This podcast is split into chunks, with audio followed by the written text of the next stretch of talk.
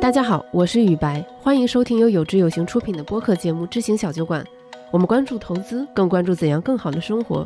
这是一期半年前就开始准备的节目。去年国庆，我认识了蓝莓评测的创始人钱德勒。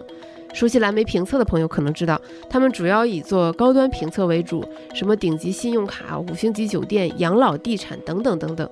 可当我见到钱德勒的时候，还是没忍住说了大实话。我说，你们做的所有评测里，最让我印象深刻的是墓地评测。平日里我们会很自然地讨论该怎么存钱、赚钱、省钱。等年岁渐长之后，我们会开始聊房贷、教育金、养老金。可我们偏偏对人生旅程中的最后一步是闭口不提的，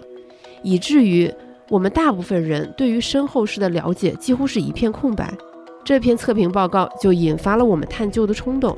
所以今天我和楼楼请来了钱德勒和蓝莓评测的主笔瑞秋，一起聊聊身后经济账这个话题，帮助你我掌握足够多的必要信息，更好的理解这头房间里的大象。好，大家好，我是钱德勒。大家好，我是瑞秋。对，就是因为去年应该也是九十月份吧，那个时候认识钱德勒老师。国庆前后。国庆前后，对，就是因为要认识钱德勒老师嘛，就拜读了蓝莓评测很多文章。看到了很多特别高端的评测，就是感觉我这辈子也许也不太用得上，但是先收藏起来。但是就我见到钱老师的时候，就是特别接地气一人，是吧？哎，没有，就是没忍住，我就说我印象最深的还是墓地评测的那一期。对，因为一开始点开之前，我以为会有一点偏猎奇向，但点开之后发现有很多是我们应该了解，但其实不太了解的事情，所以我们就觉得说这个话题其实特别值得做一期，呃，严肃的探讨的一个播客。嗯嗯。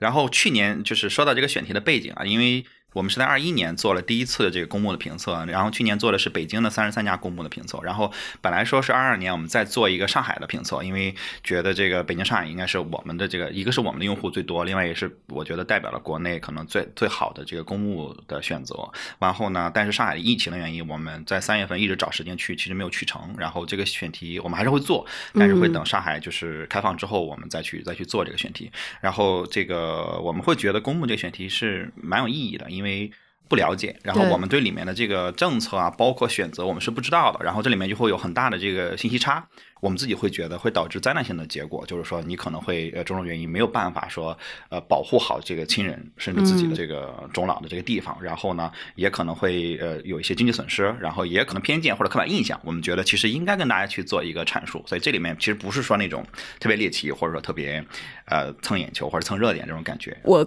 个人的角度是觉得，大家对这个就是清明节的时候去谈论这个生命的这个话题，好像大家还是比较偏，稍微有有一点点那个敏感，或者说有点对有一些一些。但是我觉得其实大家是需要这个对死亡的一种认知和或者说死亡教育这个部分吧。对，所以当时我们就提了这个选题。这个其实也跟我当年看了一本就是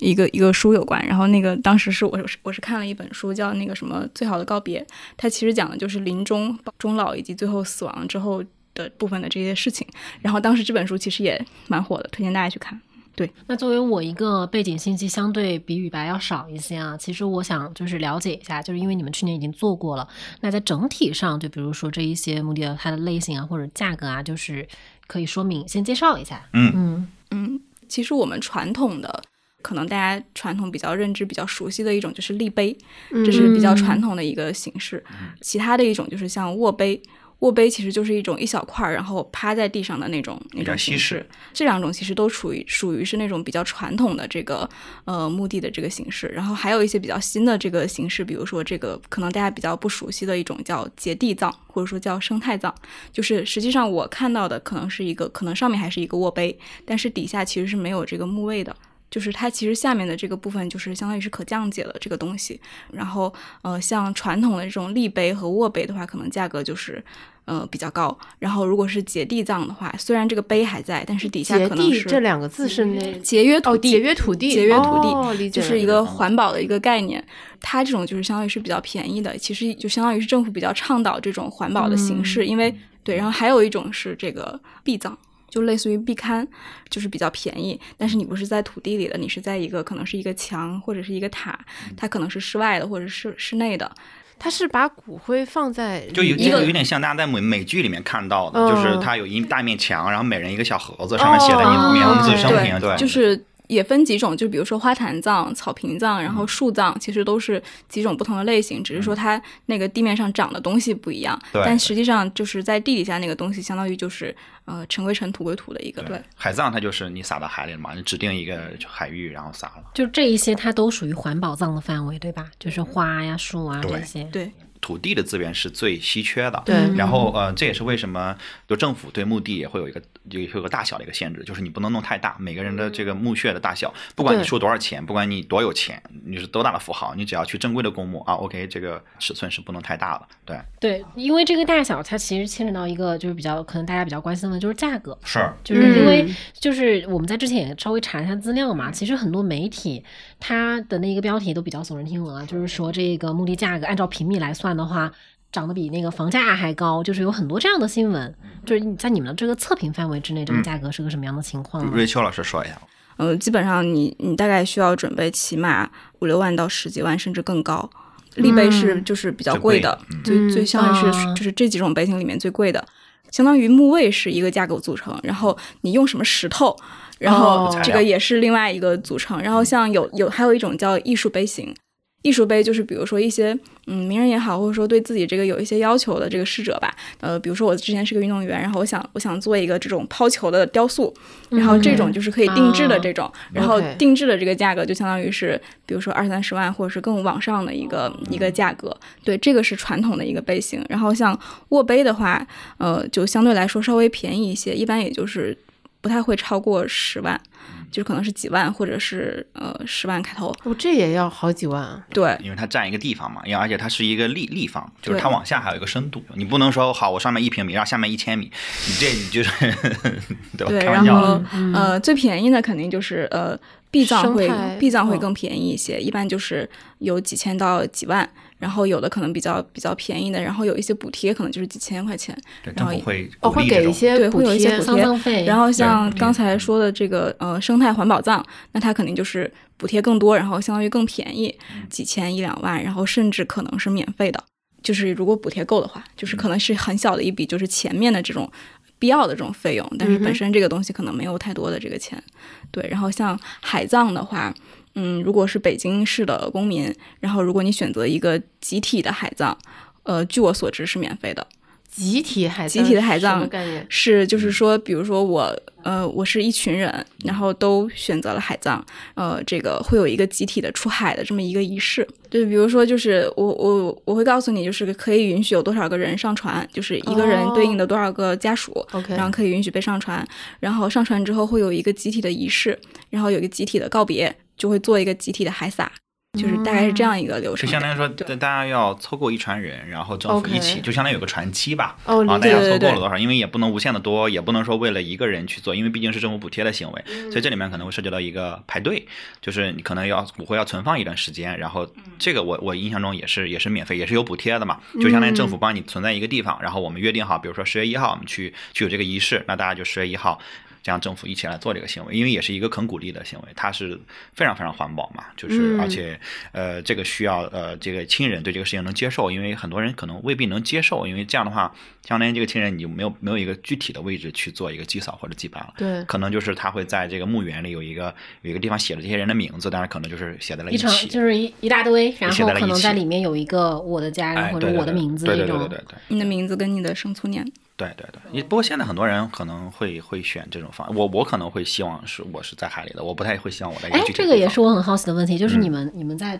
就是做完这一轮评测之后，嗯你们的选择是什么？哎，我先说说我的吧，就是这个我们在测的时候，因为因为这个选题的调研包括执行，整个是于雪老师来来去来去做的，然后我更多的是跟他一起去去做一些这个素材的拍摄，这个采集。然后我看的时候，有很多墓园是这样，我觉得是远远超过我的预期的。嗯就是我觉得我墓园现在能做到这么样的程度，因为我刚开始看了几个，可能还是说啊，我这是跟我想象的差不多，就是跟影视剧里差不多那种。对对对对，然后有一些可能也是比较比较常规的，就是进去，然后就各种墓区区嘛，然后各种样式的墓碑，然后我看到啊，这个是觉得比较常规的。那后后面看到一些时候，觉得哇，甚至比我去看的影视剧里面还要好。他他完全没有说呃晦气或者压抑或者那种感觉，他特别阳光，有点像一个大的公园，甚至。嗯，然后据我所知，现在一些地方已经专门的去做这种，可能把呃就是这种踏青游玩跟这个墓陵园放在一起的这种，嗯因为它其实对失去的亲人来讲，然后你也希望他在一个很好的环境里，你也不希望他在一个特别逼仄或者压抑的或者是这种沉沉闷的这种地方，对吧？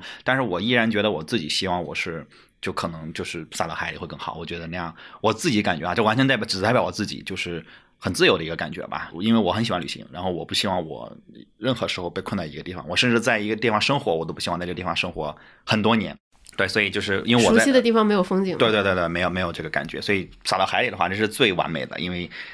这个地球上海是面积是最大的嘛，我没有看到它的问题，对？可能我他的问题就是，可能我的亲人就是没有一个特别的地方去祭扫，但是我会觉得你看到任何有水的地方，你都可以想到我，所以这是我做完这次目的的选择，我更明确了这个点。OK，就在此之前，我有这样的想法，但是看做做完这次目的，我基本上就锁定了这个，而且会跟家人沟通，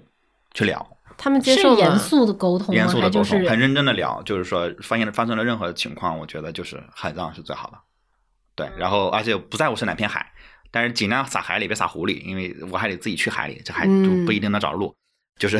就是直接撒海里最好。那瑞秋老师呢？嗯我我觉得这个事情其实是两个方面的事情，一个是就是你自己的意愿，就是你希望以什么样的形式去，就相当于最后的这个安放的地方，你希望是在什么样的地方，这个是一个。然后另外一个其实是家人的考虑，因为其实就选择墓这个部分其实是呃对生者来说是特别重要的一个东西，因为墓地本身它其实在很大程度上它是为活着的人服务的。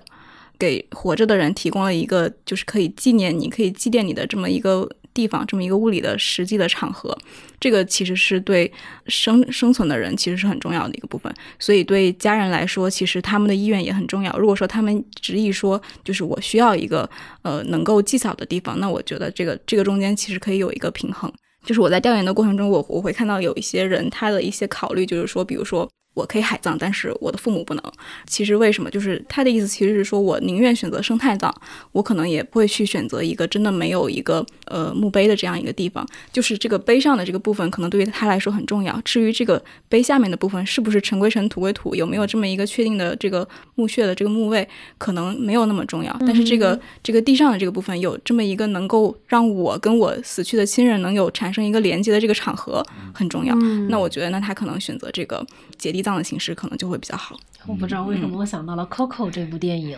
啊，就是是大家如果还有人记得你，你就没有消失在这个世界上。对，是的，纪念和这个记忆对于就是就是像刚刚瑞秋说，对于活着的人是非常非常重要的。对嗯。对嗯对，然后也会有一些人，我看到就是我在做调研的时候看到说，嗯他希望海葬，然后像瑞秋说他，但他的父母亲人不能接受这个情况，那他会选嗯。择说、o k 那我们就是各自往前走一步，不是退一步，就是说我我有一个类似于衣冠冢这样的地方，OK，就是我放一些我的遗物，然后我们还是有一个么地方去纪念。但这个时候，因为你是不是遗体的这个这个，所以说你其实可以选择任何一个地方，就是咱不要把它做成一个墓碑的形式，因为它可能成本也是就相当于 double 了嘛。然后那我我我遵从我的意愿，因为就像我们在跟之前聊的，就是其实这个事情为什么我们要提前跟跟家人去或者亲人去沟通，我们会觉得说你的家人也希望遵从你的意愿。一旦你突然的或者说种种的原因离去的时候，他希望说你能高兴的。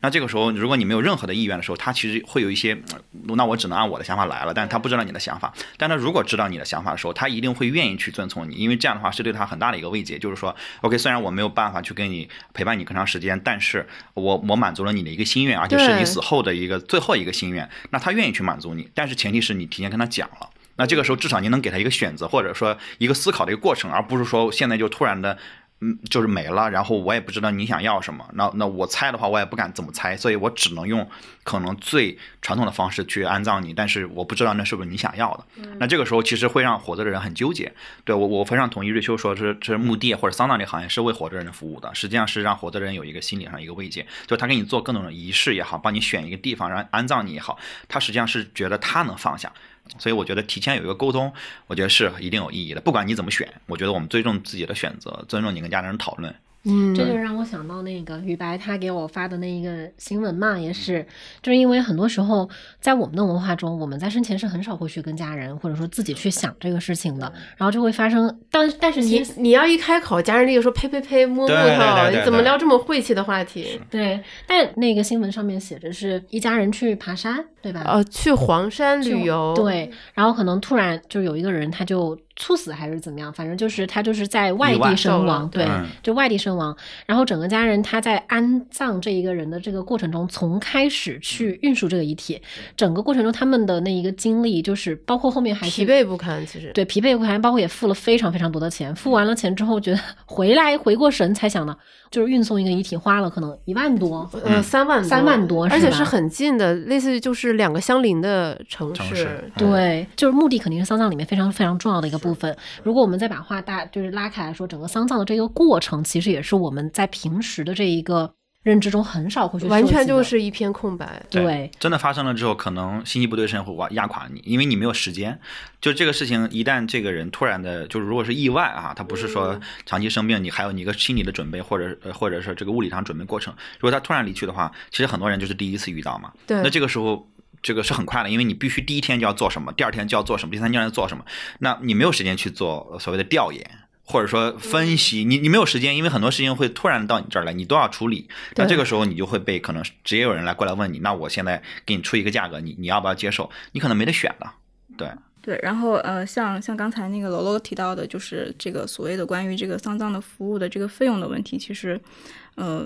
确实大家就是真的面临这个事情的时候会比较被动。如果你没有提前考虑的话，你就是完全不知道要怎么办，可能就是别人说什么你就是什么，然后别人给你一个什么价格，你就只能接受一个什么样的价格。其实它主要就是三个部分吧，一个是这个呃遗体处理的部分，呃，包括火化这个有一个就是对应的一个费用，然后就是呃殡仪服务，比如说这个告别仪式就属于是这个殡仪服务的一种，然后最后才是这个墓地的选择，然后包括你要买墓还是要怎么样，你省不省这笔钱，然后或者说花花多少钱，这个是最后的一个选择。其实主要是这三个部分。其实民政是对相关的这个流程是有有监管的，就是包括我们去看墓的时候，所有的这个墓园它的那个接待大厅，它需要去做一个价格的公示，就是比如说我这个的木型，然后对应的是一个什么样的价格范围，它可能不一定是特别详细的一个特别详细的列表，但它基本上会把这个范围给到你，就是会让你大概知道我这个园就是这么几个价位，这个是要求被公示的。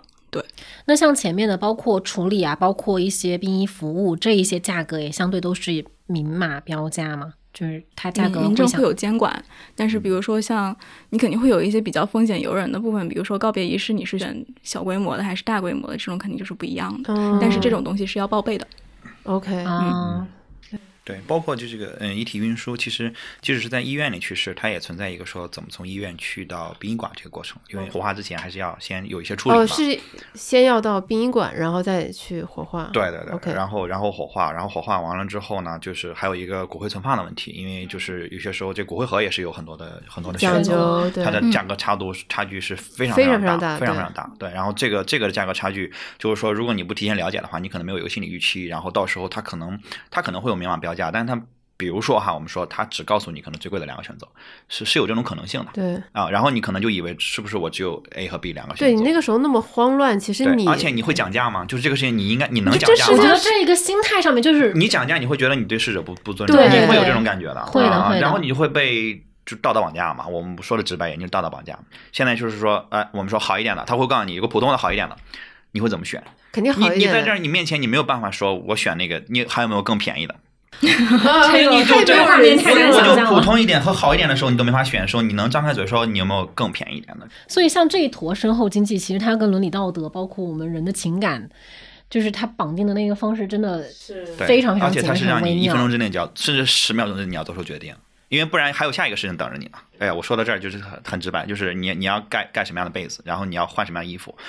就是那你这个时候每一个都面临着普通一点好一点的。那那个时候肯定满脑子想着说，会想到，哎，这个逝者他喜欢什么样子的，就是就是都想尽量的让他能够很得体的、很有尊严的离开我们。是啊，是啊，是啊，你就是想着说他都受那么多苦，然后我这个时候我应该让他选一个便宜一点的嘛。你这个心态上你是过不去这个坎儿的。嗯他可能涉及到二三十个选择，每一步你都选了一个好一点的话，这个价格是可能不可想象的。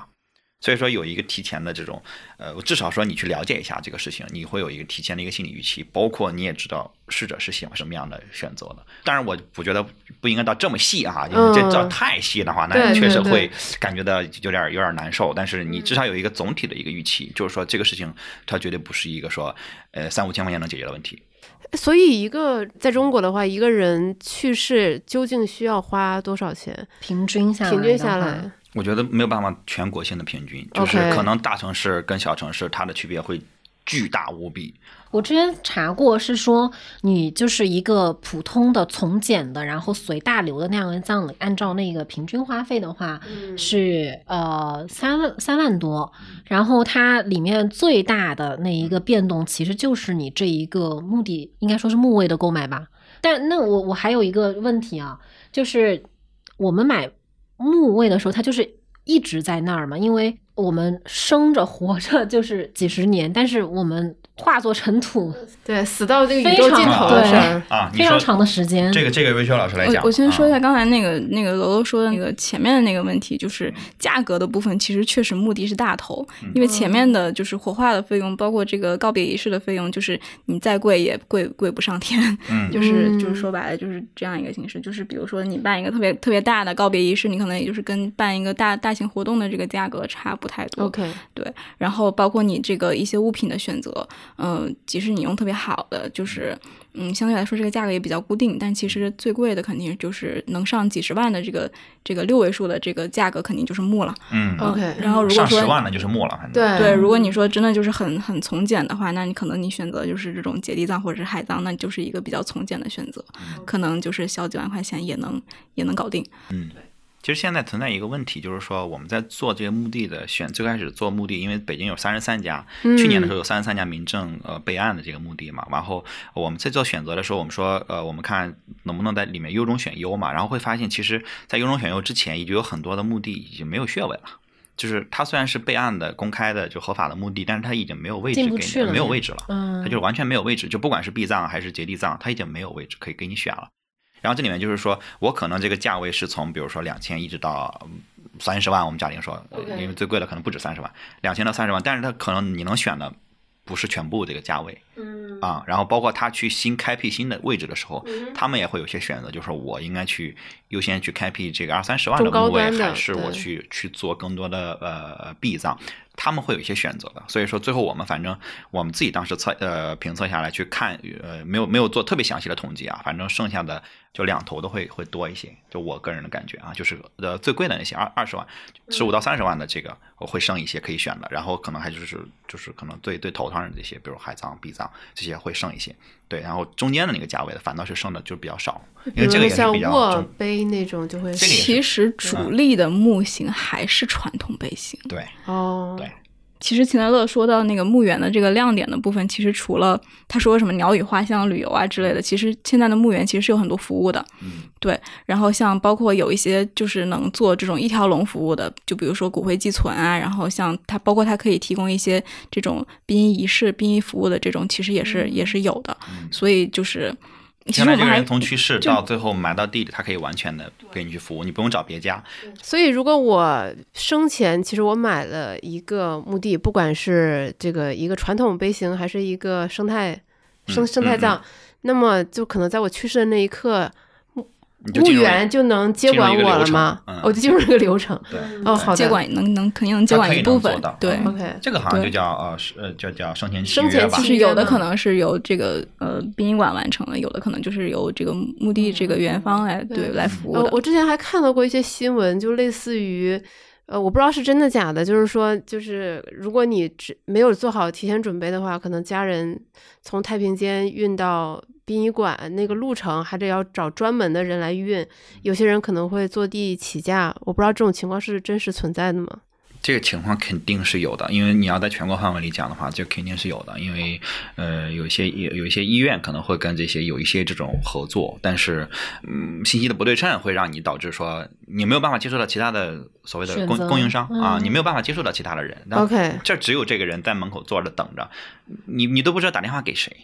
嗯，哦，真的耶，对，大城市你找谁呢？相对合规的。对，大城市肯定会有，但是你要说全国范围内讲，那肯定还是会有这个问题的。嗯对，所以说如果能提前把这个事情有一个选择，那其实相对对于反正对于亲人来讲，他他可以有更多的时间去考虑这个人的事情，而不是只只是考虑这些可能外部的事情。那我就有个问题啊，因为你刚刚也说到说现在那个墓园很多资源都非常紧张的，其实人口是很多的，那我们可能安葬下去，它就是占了一块地，但地也就是你再开辟再开辟，它就是这么多嘛。包括你刚刚说到，就是我们可能生前去定好这一个墓位，那。其实就牵扯到时间的问题，就我好奇的是说，比如我们安葬之后，它这一个时间上，因为我们买房子都有产权这个期限，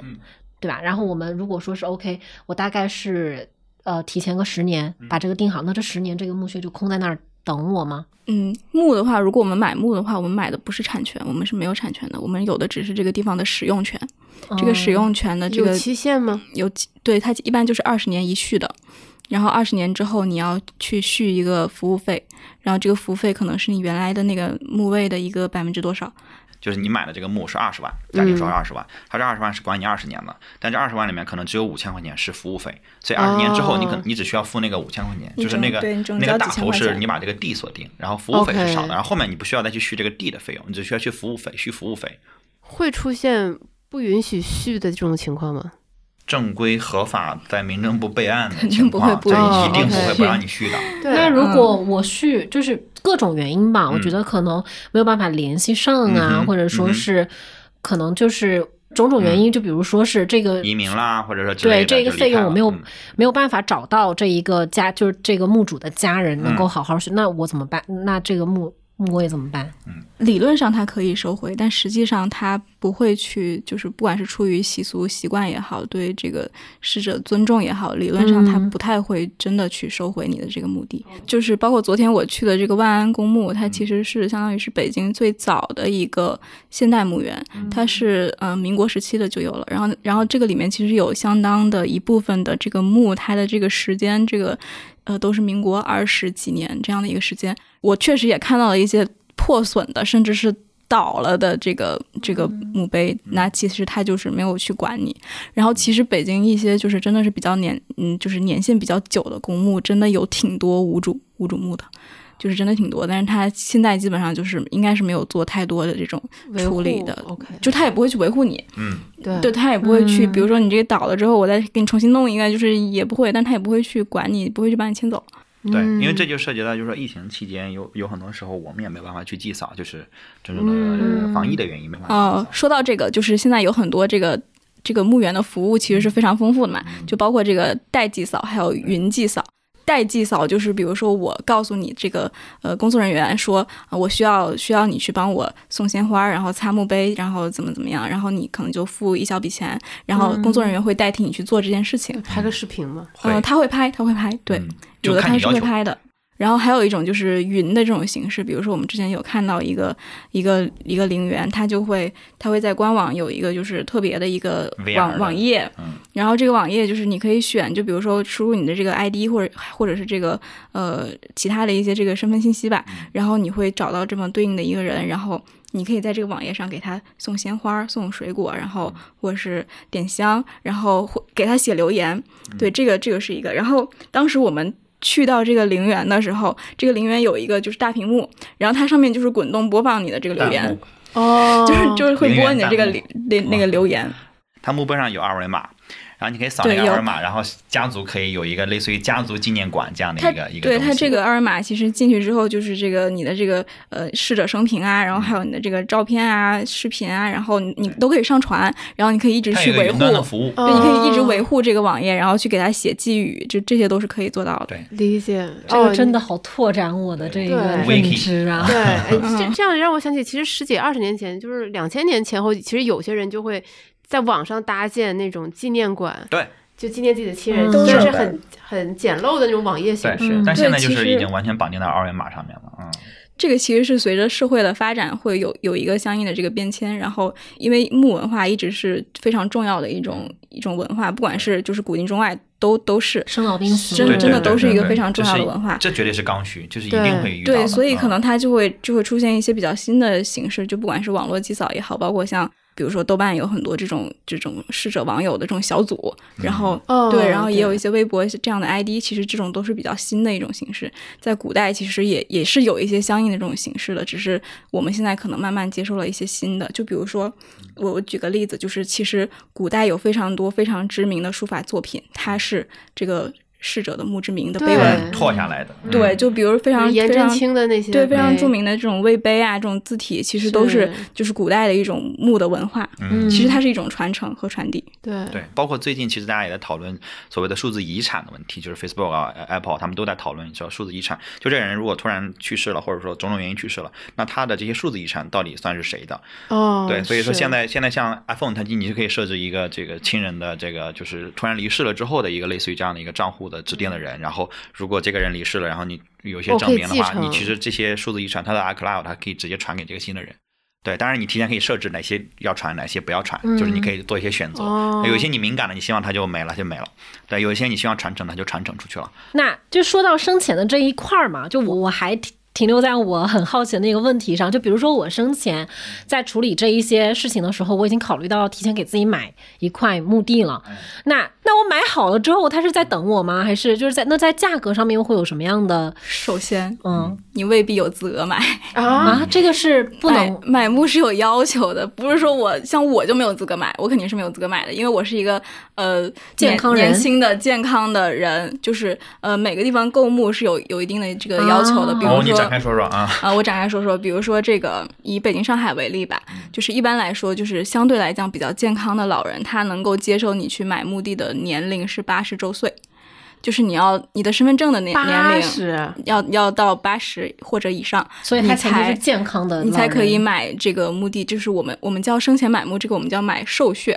就是寿，就是寿命的那个寿，然后你买寿血的这个会有这样的一个要求，所以说不存在这个我我特别年轻我就去跟人家抢或者是干嘛的，就是不存在这么一个提前锁定这么一个情况。然后还有一些比较特殊的一些情况，比如说你生了一个什么病，然后你确实是到了一个比较中末期的一个状态，然后我允许你去买墓地。然后还有一些就是，嗯、其他的那那我要拿着我的病历证明，你肯定是有一些相关的材料要去证明我符合这些要求。对，其实我我能理解这个政策哈，一个是说本身就很稀缺，那这个时候如果很多人从二十岁开始考虑这个问题，那真的需要这些人，他就没得选择了。哦，因为本来我的木的木的开发它是有有有一个有个节奏的嘛，我就很这样我节奏就乱了。突然开发的时候，我节奏马上就乱了，我的目的全都没有了。因为人他真的太多了，对对，所以他只能管理即将去世的人，就这些人他都已经管理不了的情况下。先的。对，我觉得也合理嗯，就是那我们不应该去跟有刚需的人去抢这个东西，对吧？而且同时他还避免一个所谓的就是可能会把它资本化的这个问题。哦，嗯，其实我脑海中一直有一个伦理困境，就是觉得说我们活人去买是不是跟逝者在抢墓地？所以其实制度上已经解决了其这个问题。实它已经划定了一个所谓的刚需的范围。OK，那这个生前的这个问题，其实我是明白了。那就是战后就是在理论上，我二十年、二十年这样的费用一直加下去，它这一个使用期限是永久？理理论上是永久的，永久使用使用权。OK 对对对。嗯，哎，我还有一个问题，就如果我签了遗体捐赠的话，那是不是不用考虑这些事儿了？哎，好问题，好问题。我我我特地查了一下，嗯，呃，如果你是只捐角膜的话，然后你你这个或者说某些就是其他部部分局部，然后你这个就是使用完毕之后，然后这个东西还是要交还为交还给这个家属来处理，然后还是会有后面的这个流程。嗯，另外一种情况就是属于是可能我我没有特别详细的了解，就是如果说你想整体的去，比如说我想去做一个大体老师，嗯。嗯，这个就是相当于是捐给医学院或者是做科研用，嗯然后他这个的话，其实你可以省掉一些一些费用，就是比如说，如果是这种真的是有这个使用单位的话，然后你最后可能，呃，他他那个条例上是这么写的，就是你使用完毕之后，然后呃转运啊什么费用由这个单位来承担，然后可能其他的费用是就是剩下的可能你自己自己来还是怎么样，这个我我不是特别了解，但是如果说有这个使用单位的话，使用单使用单位会承担一部分的这个遗体处理的这个东西。但是但这个最主要的不是说为了省钱，而是说为了给医疗事业和，研究事业做贡献。是的，是的，对这是很伟大的。嗯对，对，然后而且像这种所谓的捐献的这种逝者的话，他们其实很多陵园都会有一个就是集体的这种告别仪式的，也应该就是对应该对对有这是非常非很多地方都有的。是的，是的是的，像除了像就是这个，比如说是他有志于去做这样的贡献，还有一个就是我觉得更朴素的愿望，其实就是很多时候我们会考虑这些事情是不想给家人添麻烦嘛，所以就是回到就是刚刚因为钱多多说到你会和家人谈这些事情嘛，我就是想再深入。深入问一下嗯，就是说，呃，在你跟家人聊这个事情的时候，会有一些就是比如说心理上啊，或者说大家在沟通上的一些阻碍吗？嗯，不会，因为其实这个话题你去聊的话，你也不会说吃着饭突然提起这个话题，它往往是由于我们看到了什么，或者说我们嗯接触到了什么，或者呃新闻也好，种种原因也好，就是你会去反思嘛。然后这个时候，其实你本身你自己就会想这些这些点，就是哎呀，啊，我你会代入感嘛？就是我我如果遇到这个事情，我应该怎么跟家人，或者我的家人应该怎么怎么办，对吧？那这个时候我觉得是一个，就是你去聊它是一个很很合理的一个时间点，就是就大家聊天嘛，你别就是说突然去怎么着，这是一。然后另外就是大家有个心理预期，然后另外一个就是正正正经去聊的话，我觉得它就是一个很严肃的一个话题，就是说大家都进入这样一个严肃的状态，你不要很轻轻佻的去提出这样的一个一个东西了。那大家就聊的时候，我觉得就有有目的性去聊，就是别把它无限的延展，因为无限的延展的话，这个事情其实它可以无限的讨论下去。那我没有必要，我觉得把核心的几个点讨论清楚就好了。就是因为你也不是说一个这个法律条文，或者说你去立一个所谓的东西，是它更多是说你主要期待的是什么，或者说你希望。嗯，你在呃呃死后应该是你希望怎么被对待？然后你在比如说嗯生了大病的时候，你希望你一个什么样的时间点？因为我们现在不能讨论安乐死或者这样的，因为在国内是不合法的嘛。但是你的亲人一定还是拥有你最后，比如说我们说的直白一点，拔管，那他有一个时间点，这个时候人可能已经没有知觉了，但他一定是在承担痛苦的。是的，那这个时候，呃，亲人是不可能主动的去说。我就不不治了，因为他自己接受不了的，就不考虑你的情况，他也接受不了。就是说，他会觉得快过不去这个事儿。是这个东西叫生前预嘱，嗯，是另外的一个一个东西，就是嗯预备的那个预防嘱，就是活着的时候，我就考虑，就是如果说我真的遇到了一个这个中末期的一个状态，我是选择就是什么样的治疗方式，治还是不治，就是类似于这样的问题。嗯其实这个问题相对来说，就是与其说让我的家人了解我想要怎么处理这个方式，其实我比较想更迫切的，其实是我想去了解他们想怎么去去离开这个世界，因为就从年龄上来说，他们可能是更接近的一个一个一个状态。而我可能相对比较年轻，其实我可能更多的是去找一个契机去了解我的父母怎么想要怎么去考虑这件事情，我觉得可能更更加重要。对，就这样。其实我跟瑞秋就是两个家庭的状态嘛。那我是已经结婚了一个状态，然后瑞秋老师没有没有结婚，所以他更多会去跟父母讨论这个问题，对，这是合理的。然后我可能更多的会跟我老婆讨论这个问题，就是但是你对不同的人，你的讨论方式肯定是不一样的。我觉得可能父母可能会更。更更，你需要提前准备一下，你需要有一不要敞开的、无限的给他去去发散，因为一，呃，他们会在心理上，就是在传统的意义上，他们可能会更容易接受，他们会有压力。另外一个，他们比你更接近这个事情，对，呃，你要考虑他们的心态，这个是一定要考虑的，所以你不能太任性的就说啊，我不管怎么样，我就怎么着。我觉得这个是对父母的不尊重。然后像刚才瑞秋说，他有有可能医院会有跟你有一个提前的一个沟通，然后你可能会跟医生说，或者跟你的亲人去讲，说我可能说到一个什么程度我就不要治了。对，因为这样的，一，呃，我可能会承担更多的痛苦，我不希望，我我不希望承担更大的痛苦。另外一个是，我不希望让你们去纠结。三一个就是，我不希望拖垮我们家里的经济，因为最后的阶段花很多的钱，但是我们所有人都知道，没有可能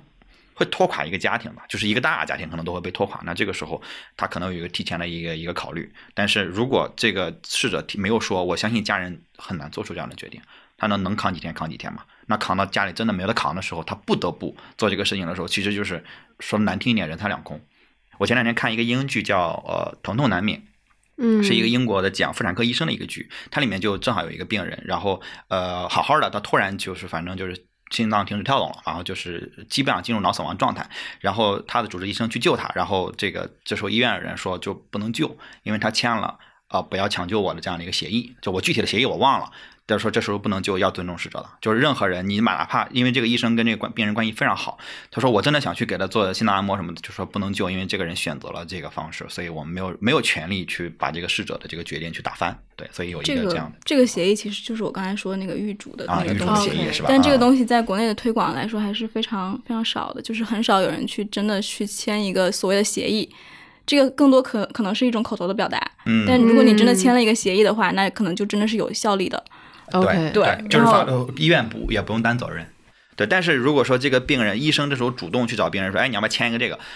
可能会被患者打吧？绝对会。我觉得我去找我爸是妈这个聊这个事情并不是医生来就具体说对引引导这个啊事情，就更多的其实是他自己的一个意愿，然后这个东西他要主或者家人或者家人家人去了解他的意愿和想法的时候，那我觉得家人也会被打，我所以我会觉得说这个只能是我自我要求我自己，我我不太可我自己可能会没办法去签这个。要求家人。其实就是你自己要求的。我们作为自己，然后我们去要求我们自己就好了。我觉得我们不要求家人提出这样的要求，这个不是提出要求。我的意思就是说去了解，就比如说他他现在什么，就比如说可能周末期的有些人他真的是非常难受的，嗯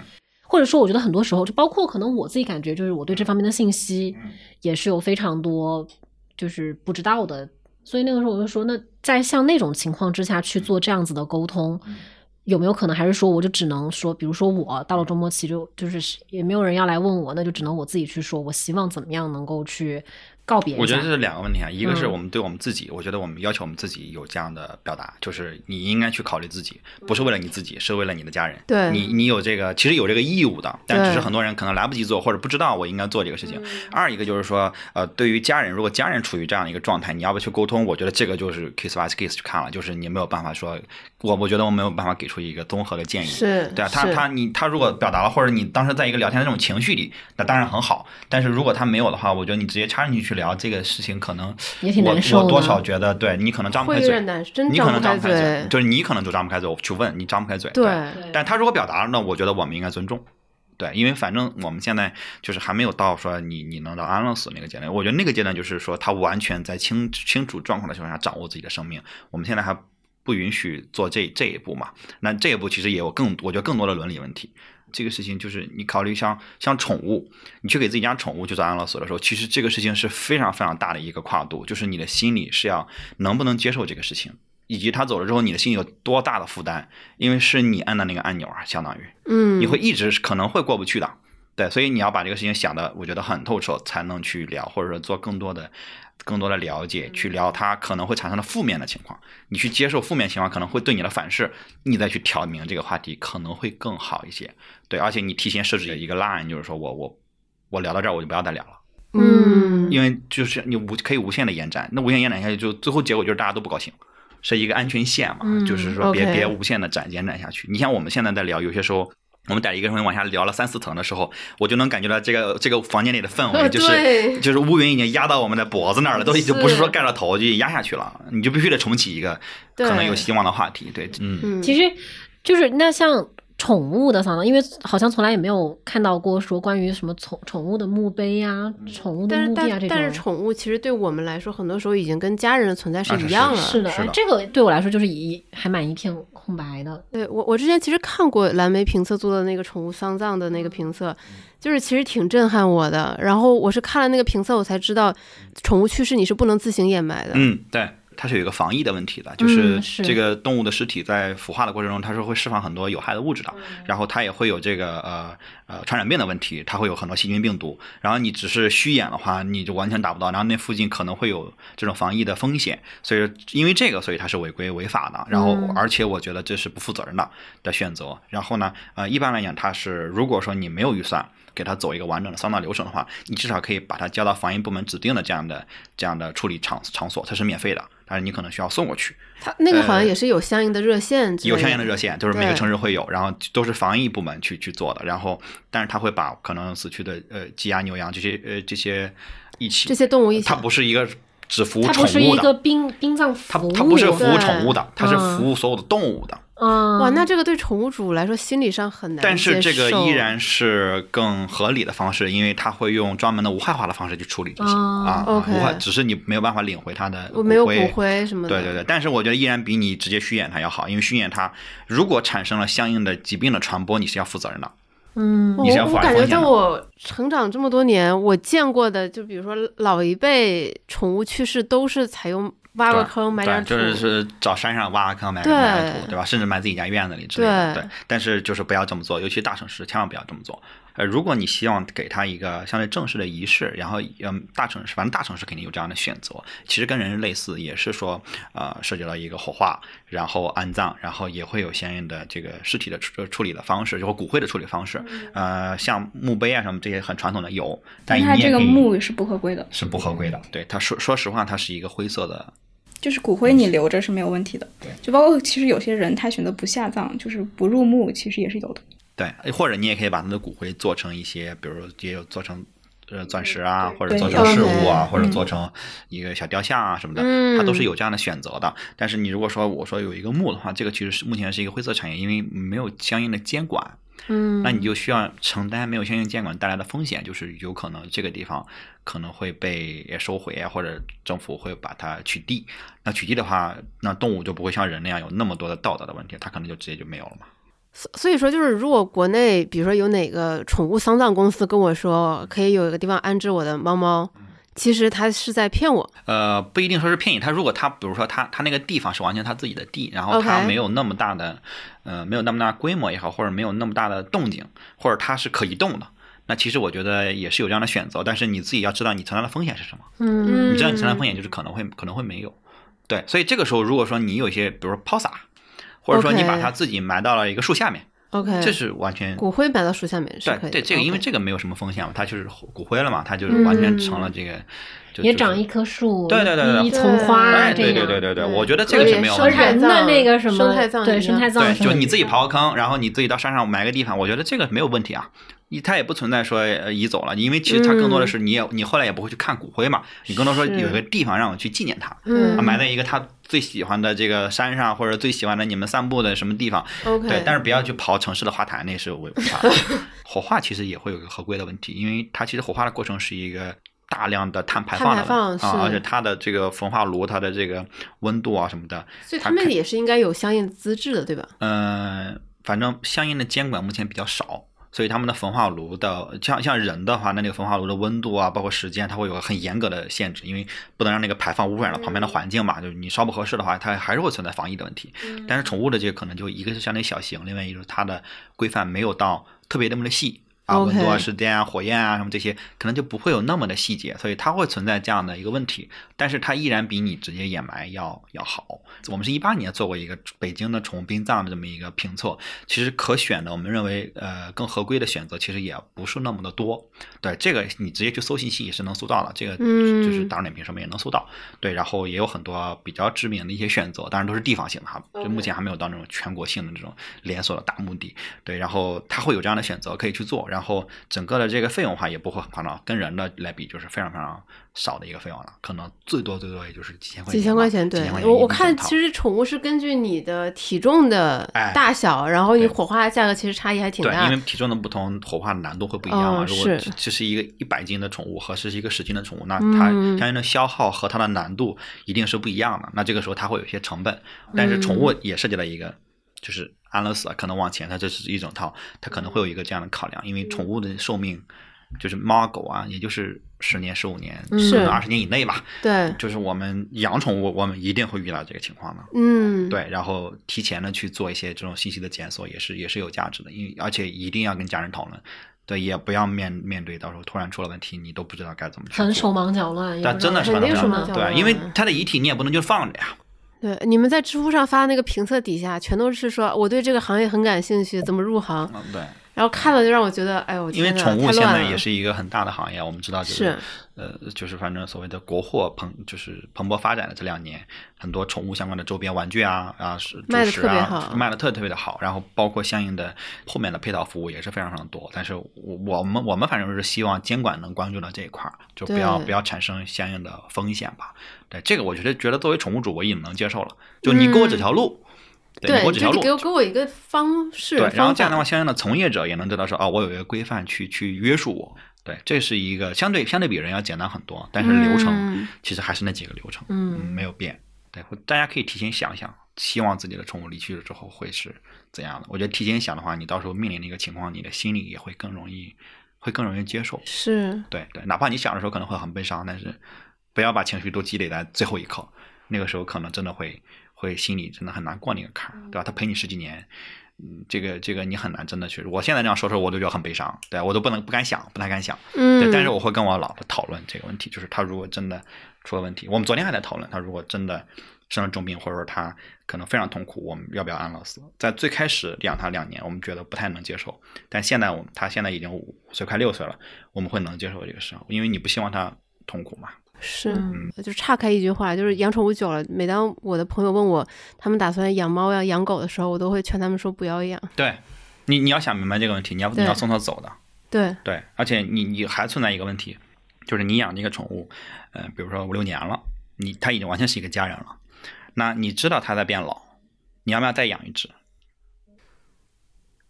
哎，你要不要就是就是对，你要不要就是再养一只，跟它有一个延续，或者你要不要让它生一只？哇，你到这个时候，你也是其实跟最后你怎么去对待它，最后离去，其实也是一样的，就是你面临一个选择。如果你选择了养，你会觉得我对不起它。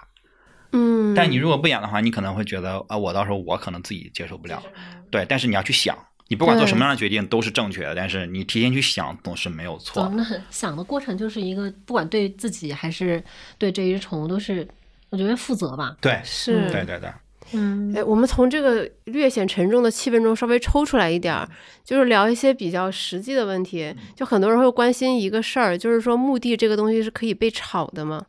嗯，是可以投资的吗？因为我之前曾经听说过，我朋友的家人嗯在过去可能是几年甚至十几年之前，靠炒墓地赚过一点钱。嗯，现在肯定是不合规的，就是啊现在不不允许买卖的。对瑞秋老师疯狂的摇头。我我从价值观上来讲，我们我们我们确实不认可这个事情，肯定是不合。我是我甚至认为应该是不合法的，就是而且是对可能整个这个本身已经很紧俏的资源的一个极大的占用吧。就是你嗯你去炒这个东西，然后 OK 好，那那带来的结果就是整个市它会市场化嘛，那 OK 那木会越来越贵，那整个的这个情况一定不是我们每个人想遇到的。对但我们不希我们不希望怕了。而且如果你是那个接盘的那个人，你要考虑清楚，你这样做是有风险的，就是你你以后这个东西就是有可能是有风险的。对，这个就是回到我们最开始其实聊的一个话题，就是也不是话题吧，就是我提到那个点，就是我们评测的目的一定是在民政部备案过的、合法的、嗯合规的，所有人都可以买进去的目的。因为目的其实，呃，刚才瑞秋老师前面提到，呃，粗略的我们分三种，一种是我们说的这种完全合法合规的，就是肯定不会有问题的这种墓；另外一种就是说这个全国都会有，就是呃你所在的地方、你的户口本所在的位置、你所在的村或者说县城，或者说嗯它会有这种呃类似于公益性的这种陵园，然后但它只能买可能本地人。OK，啊，然后你的户口本上的人，那这个可能会有费用，但是可能会费用就会相对低很多了。对，有些大部分地方可能都是免费的，就是就我们都知道老家可能都会有一些这种、哦呃嗯坟地啊，或者就是家族的坟地，那里面就呃墓地你自己去安排嘛。还有一种就是我们说的完全黑黑产，就是叫呃可以说它叫野坟，就是但他会把自己包装的。很豪华，很好，就说哎，我这个墓地什么什么都有，什么服务地服务都有，然后我这个地，你看政府要求一平米嘛，我这儿有五平米，哦啊，然后我什么都特别好，然后我还有各种服务给你，这这那的送，然后买买十年送五年之类的这种叭叭的，就是包装的特别的 fancy，或者说我就便宜，那二十万嘛，我这两万，那这种一定是会出问题的，就是真的存在吗？存在，普遍吗？还蛮普遍的。而且反正是大城市也有，小城市也会有的，它是它是很普遍的一个情况哎。，那像这种购买目的，一般都是诱导，就是诱导这一个人去买，还是说，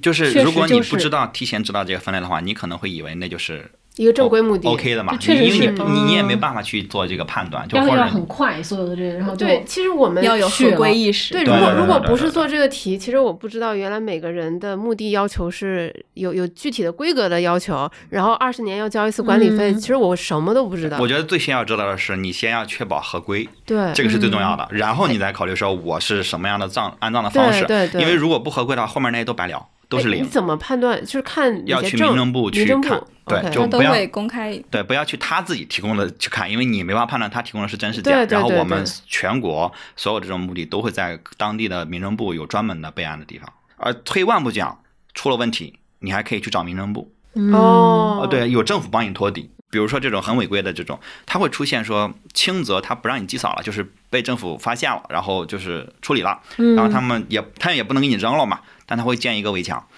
就围墙。不让祭扫。不，让你不让祭扫甚至不让你迁走。因为这个地不啊是你的，还不让迁走，对，因为你可能这个墓地它可能本身土地啊各种资质什么都没有搞定，对你没有使用权。你没有任何的使用权，你不能，你其实那个墓地你都不能踏进去的。那这个时候就是说无限期的等待嘛，这是非常非常糟心的。很折磨。对，你太说我迁走都不行，我迁走都不行，你都没法证明那个里面实际上埋了人，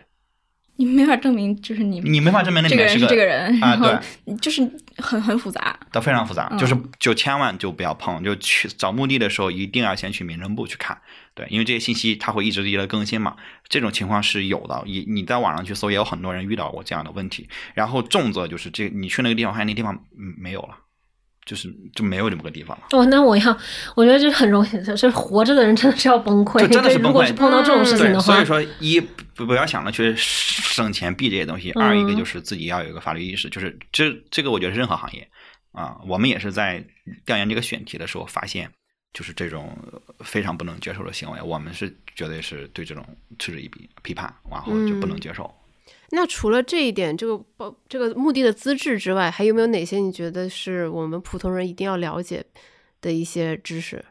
我觉得就是我们前面说的，你你大概了了解这里面一个流程，对对对。然后就是说你提前做一些安排，做一些沟通嘛，我觉得嗯。其实就是问题不大，因为这里面涉及到很多的话题。比如说，我们就单说海葬，可能就能就能聊很多，就是它也有很多可能的类型，就是这个刚才说的这种就是生态葬，它有很多的类型。因为我们在那个嗯评测的那个冠军叫九宫山，然后它是一个应该是我们评测最大型的，然后他去那个比较中心的那个接待区，他就会有可能还会有这个西式的他有天主墓区，天主墓区，然哦。后可能佛教徒的墓区，它还会有不同的呃这个这个祭扫的这个方式嘛，然后它会有他们各自的仪式，然后有的还有，细分群体的然，后它有个大教堂，那教堂特别大哦，然后它也有佛堂之类的，它都会有。我觉得呃有需要的时候可以去提前的去去参观一下，因为他们都是可以预约，提前预约都可以参观其实。国外墓地都是旅游名胜，对，像巴黎的话，最有名的那几个墓地对，就全是人。那那个王尔德的那个墓碑上，永远都有特别新鲜的唇印。啊哈，对啊，就是世世界各地的女孩子在上面留下唇印，以此为傲。包括日本，他们会把觉得呃坟地、墓地这样的地方认为是可能最好风水最好的地方，对或者最好。然后很多名胜古迹，我在之前在冲绳住的那个酒店，我去结婚的那个酒店旁边有一大片坟地，然后我们每次去旁边那个便利店都要路过那一大片坟地，他们说就是就是被祝福的，就是能在这儿做一个酒店或者能在这儿办一个婚礼的教堂，就是被祝福的。呃，包括呃寺寺院里，如果你能被埋到寺院里，那你是就是被祝福的，可能就是没办法再给你更多的祝福了。就是嗯比如像高野山，它是日本最繁盛的这个佛教的圣地嘛，然后整个高野山全是坟地，包括各种大名，我们说的那些日本的名人，甚至天皇都希望自己在那儿有坟地。如果我不能埋到那儿，肉身埋到那儿，那我就放一缕头发或者衣冠冢放在那儿，哦这是被祝福的。然后那大片地方，你就看所有日本名人都在那儿有自己的衣冠冢或者坟地。呃，我们坐在寺院里，你开拉开窗户，外面就是一一一片坟地。就它就在你的窗户房间门口啊，一大片。你你你那你们这算景观房吗？呃，这还要加钱的这种房间啊，这是要加钱的。但是你不会觉得有很大的压压抑感、嗯啊，只是晚上你可能就不会想开窗户吧，就是就毕竟开开之后外面一个个都是小土包，就是呃作为中国人，你你其实传统上你还是有一点难接受，但是但是不同的文化环境会不一样，对，包括我觉得国内其实年轻人也会越来越其实，如果如果国内大家想去，就是去公墓去感受一下，或者说嗯。感受一下相关的文化氛围的话，我比较推荐就是我昨天去的那个万安公墓。嗯。万安公墓其实有非常多的这个文化名人，嗯，然后包括它里面有一个这个李大钊的这么一个纪念园，然后包括这个呃曹禺、朱自清，嗯然后启功，然后等等吧，这些一些就是非常非常多著名的科学家、教育家，嗯然后作家。真的是一个挺值得逛的一个墓园，嗯然后包括你去看它的墓志铭，其实也是蛮有收获的。对嗯，而且也是一个教育基地，就是很多的学校会组织学生一起去它它也是一个爱国教育基地。对爱国教育基地对，所以这种就而且那个在就在海淀，就是你看我我们当时那个文章里有一个地图嘛，嗯，然后你其实看我们当时评测的这些呃，主要就是在呃北边。对，然后甚至西北一条线上，嗯这是每年清明，就是现在这个时节，那会儿大堵车。当然，这个可能就是随便说啊，就是就是传说中的龙脉就在这条路上、哦啊，就在这个这个线路上嘛，然后大家就会设计在那儿。然后我们做出来地图发现啊，都在这条线上，就两侧就这样分。然后十三陵也在那个方向嘛，哦，就我们去的时候也会经常路过十三陵，我们开车去去那儿，去每天去去跑这些墓园，都离市区城区非常非常远。对，然后刚才说的那个万安公墓就在城区里很近的一个地方，对，因为当时建的时候可能那儿还是很骄傲的地方是嘛，啊，现在大家过去就很方便。对，就就包括像我刚才说，国外像巴黎，其实也现在也面临买不起嗯墓地，是对，所以就是全都在巴黎郊区，然后当地市民也是疯狂抗议。对啊，对啊，然后所以他们也是因为因为土地的问题，然后因为预算的问题，然后这个壁葬，然后你看那个壁都好高，现在有一些那种在郊区的那种呃欧美的墓地都非常高，就就是可能有十十米那么高，嗯就是你看的时候就就是塔葬了，嗯，就是不是它就是一一大面墙，然后这个墓地墓地有有比如说十面墙，然后这个墙的嗯两侧，然后就特别高。然后我之前在搜资料的时候看到这种，但是就是很多人嘛，然后你可能就是放一朵花，然后也不会说嗯有很多的仪式，然后就是但都是那种大理石，然后就一个个刻的名字。有些他们就会提前买嘛，就说我把这一片买下来。就是就是，比如说这个老人说，我这一个家族都买在这儿，然后我我先我先租第一个嘛，然后就说，哎，我住这个房间，你住这个房间，然后亲人啊朋友一起就说，哎，我们一起住在面墙上吧。就他们就是可能会更 open 一点，我觉得中国现在也会是这样。就是我们现在其实聊这个话题，我们没觉得它有多丧或者多有多晦气，因为这是是大家能接受的了，可以聊，没有什么百无禁忌。我就是感觉，就是你在说你在日本那个经历的时候，包括你在一开头的时候说，就是你也走访了很多这个墓园嘛，就是我很喜欢那个词，就是阳光普照，就是一嗯个人的生日，它就变成一个非常温暖的事情。就是是你不管是呃去世的人，还是说我们活着人，他都能够感觉到一种，我觉得力量也好，或者被爱被抚慰的那种感觉也好，其实它是一个不是在传统感觉上面就是特别阴暗的事情。我们感觉被逝者的祝福。对对对，嗯而且他也会祝福活着的人，对对我们会有这样的希望嘛？我觉得这个都是是很很合理的。对，就是一代一代这样传承下来，就是这个我们就是在越来越好的这种感觉，就是越来越好的世界里面。对对对，嗯，没什么不能讨论的。就是其实我们说了那么多，我们都会我们反复提到说要多多做沟通嘛。你多跟家人聊，多自己去想，这一定是没有错的。就是不要给自己太多的措手不及的这种。嗯，信息很重要，所以我就是在，就是我是怀着科普，就是接受科普的这个心态去查资料，然后来跟你们聊。我觉得这个信息它是中性的，它没有说什么好和坏，但是我掌握到的信息，实际上我能够拥有的选择权其实是更多的。然后这个东西它就牵扯到说我自己和我家人或者怎么样的时候，我们能够更安心、更得体、更有尊严。这个不管怎么样，它都是一个好事儿吧？是的，是是的，是的。对你说的这个尊严这个词，我特别认可。就是说，其实这是一个你给你自己和你的家人都有一个更有尊严的选择。嗯，那这个事情就是本质上还是分丰俭由人嘛。其实我一开始的时候有一个也有一个很大的困惑，就是，嗯，其实这个事儿它就是花要花钱的，那。就比如说是可能在经济上确实有一些问题或者困难的人群，那他在面临这种丧葬的问题的时候，那岂不是也会面临一个很大的窘境？就是是我的意愿和我的经济能力实际上是没有办法匹配。可能不匹配。对，匹配不上的，因为因为我们了解到说丧葬这个事情，它其实是一个民政工程或者说是民政服务，是，然后其实有了解到说，哎，呃，对于一些低保户或者是孤儿等，就是等弱势群体，政府是有那种惠民对惠民殡葬的，是吗？你们有？对，不同城市好像政策不太一样。嗯，这肯定的，这个应该是地方政府来来去做，哦但是肯定会有相关的优惠的政策，因为他也不能不管你嘛，这个是是他必须要去管的。刚才像呃瑞秋说的，就是比如说你要选择一个这种比较生态的这种这种套，他可能会给你补贴到你都不用花钱啊，嗯，但是你只需要可能去做一些等待吧，就是你可能嗯你也要做一些这种心理的心理的预期，就是他。不可能说完全按你所要的去弄，因为政府行为的话，他要考虑一个整个的政府的一个一个成本和和开支了。对，就包包括我们查资料看到，像重庆的话会有政策，就是你可能拨打它相应热线，那么你的这个遗体的运送的费用它是可以给你免除的。啊，对对，但前提是你知道，呃，对，就是前提你要，知道对你到时候嗯你不然的话，你不知道你有这个选择，以及这个热线是什么，我我我甚至都不会想说是不是有个那么个热线，我嗯不知道该从何搜起。对嗯，那你提前知道一定是有好处的。对，所以说每个地方它一定会有相应的政策。我觉得就不管听众是在哪儿，你可以就简简单的做一下搜索，你至少知道你有选择权，而不是你就面前就两辆车。这个是这个价，那个是那个价，然后你不要去让自己一直陷入了这种二选一，或者说两个都不是好选择的这种这种状态里面去他会有别的一个选择，对，因为我没有试着希望我的离去让这个家庭垮掉，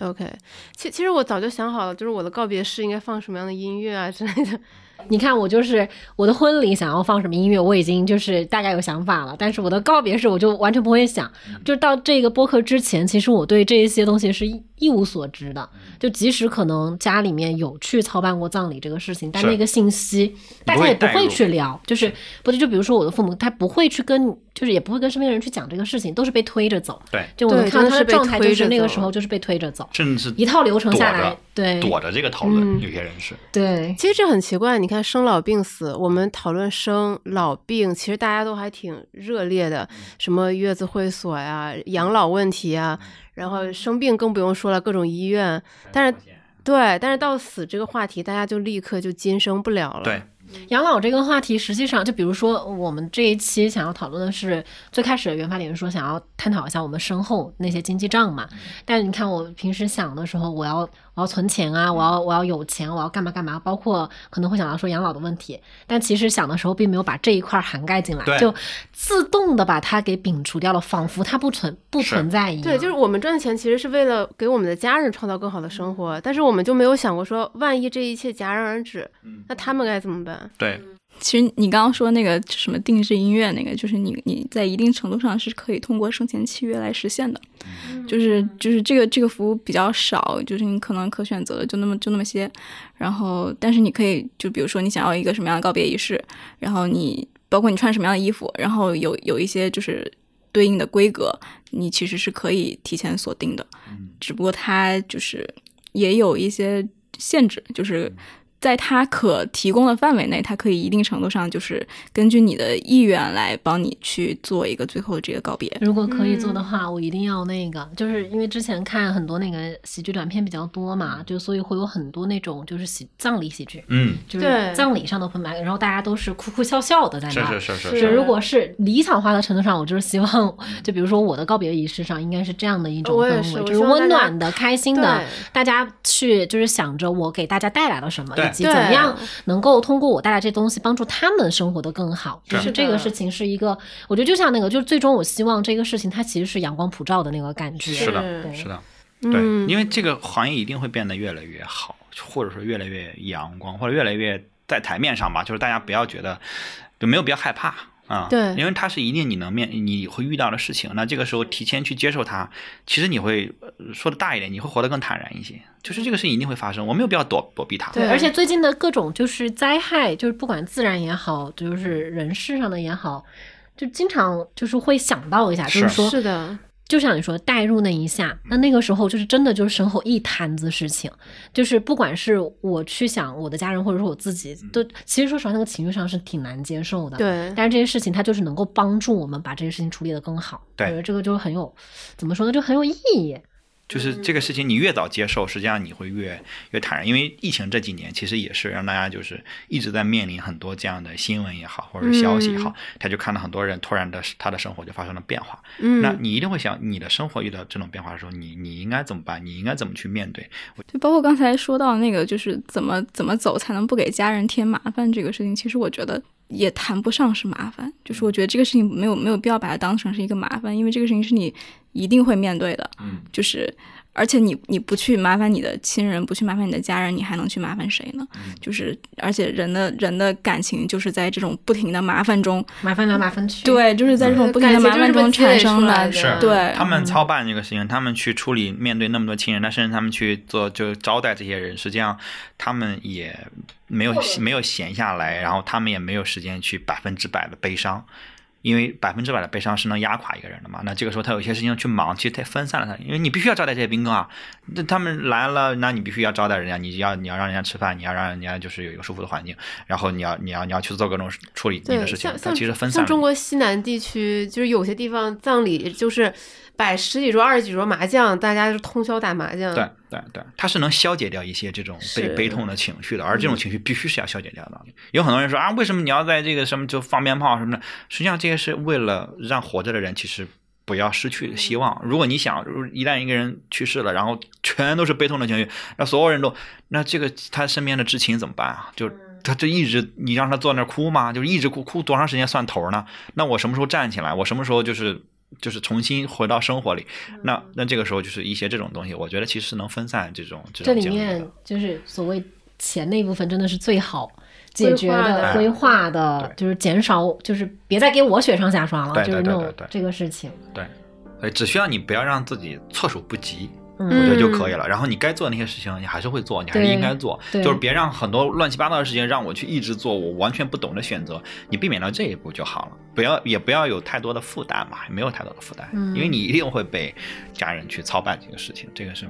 你避免不了的。对，嗯现在我们如果这一期播客能让大家不再去忌惮这个话题，我觉得已经非常有意义了，对对吧？我觉得能能引起你一些思考，就非常有意义了。那再次谢谢钱德勒和瑞秋老师。谢谢谢谢邀请，谢谢两位谢谢大家。